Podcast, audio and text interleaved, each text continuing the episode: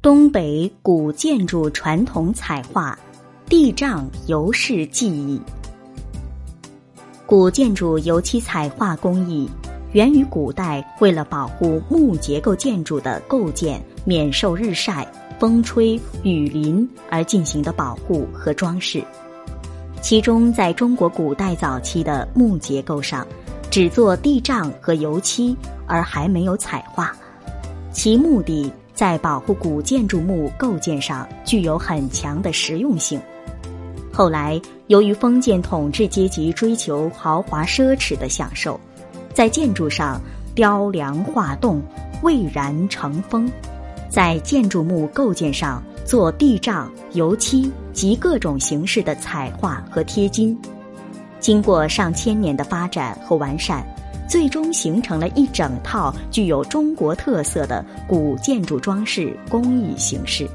而古建传统油灰地障及油漆彩画，又在古建筑保护与装饰中起着最为重要和不可缺少的关键作用。古建筑传统油灰地障及油漆彩画工艺，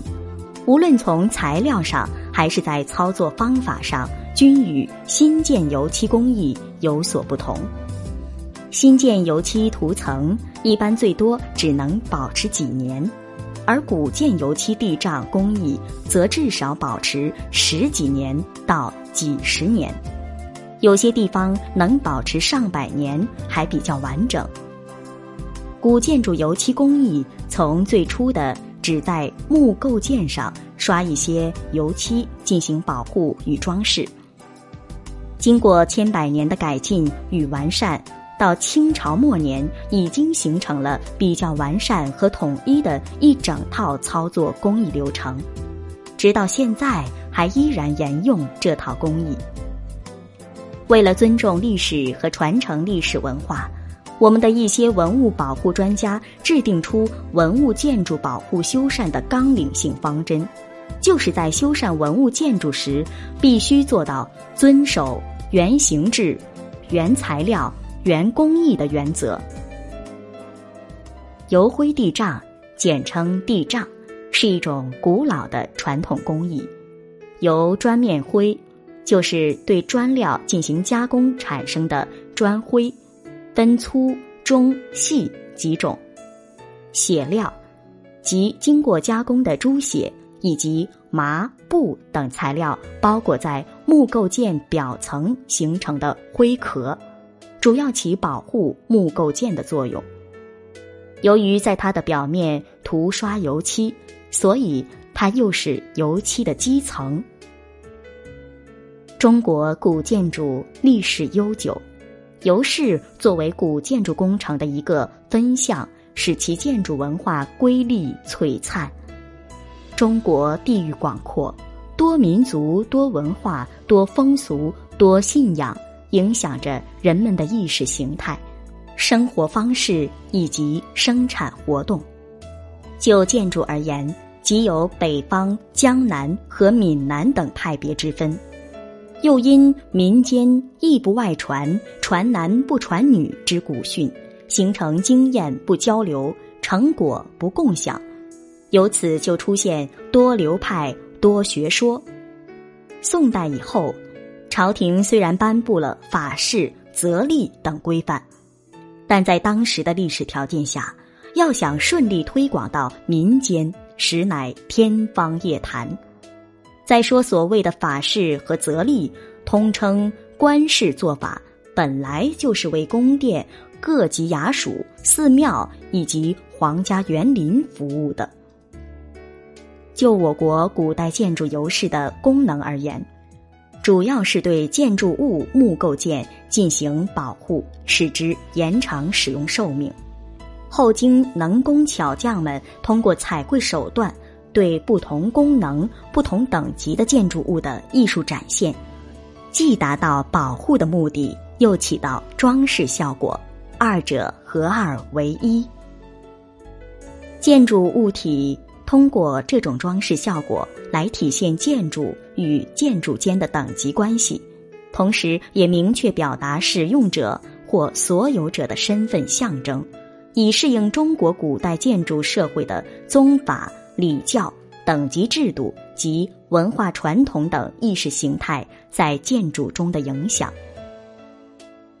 东北古建筑地障彩画技艺是我国传统建筑的保护装饰流派，涵盖辽、吉、黑、内蒙古地区。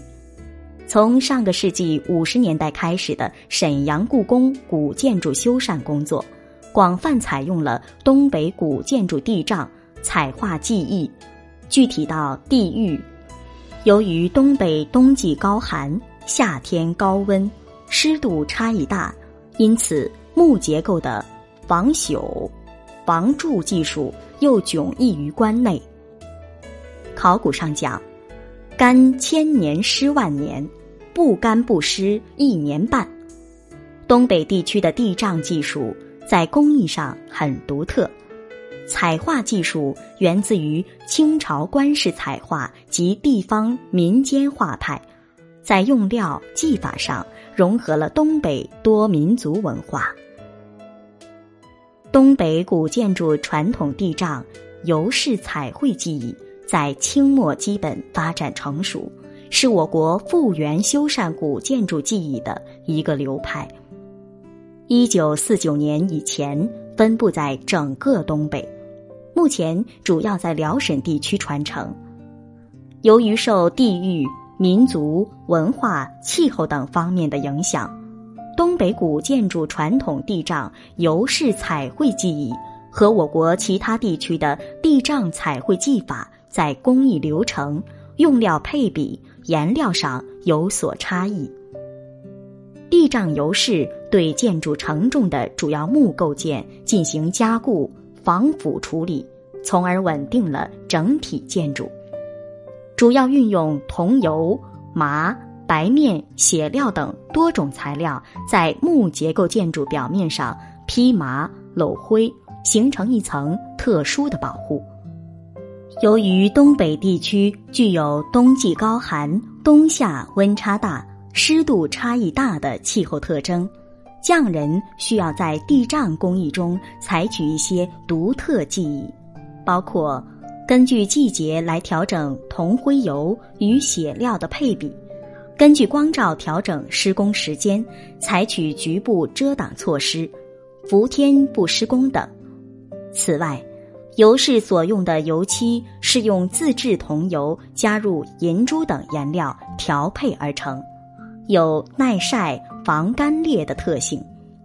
东北古建筑彩绘在用料和技法上与其他地区有所不同。所绘彩画一部分是清代的官式彩画，但画面总体色调偏暗；另一部分是特有的寺庙彩画。这类彩画不拘一格，各式彩画符号并用，表现手法更加灵活，有金顶墨、墨顶金、小红花等独特技法。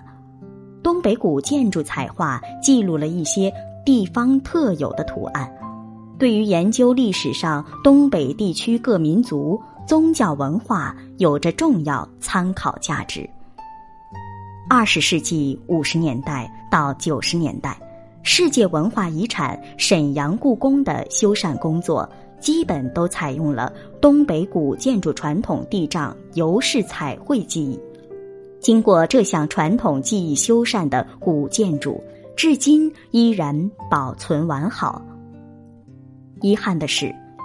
东北古建筑彩画地障技术日渐式微。整个东北只有李高志一家余脉，即便在二零一一年，上述传统技术被列入国家级非物质文化遗产名录，情况也依然没有得到明显好转。传统地障工艺为确保木质结构几十年不开裂、朽住，需要严格按照工艺流程来做。而且冬夏两季不能施工，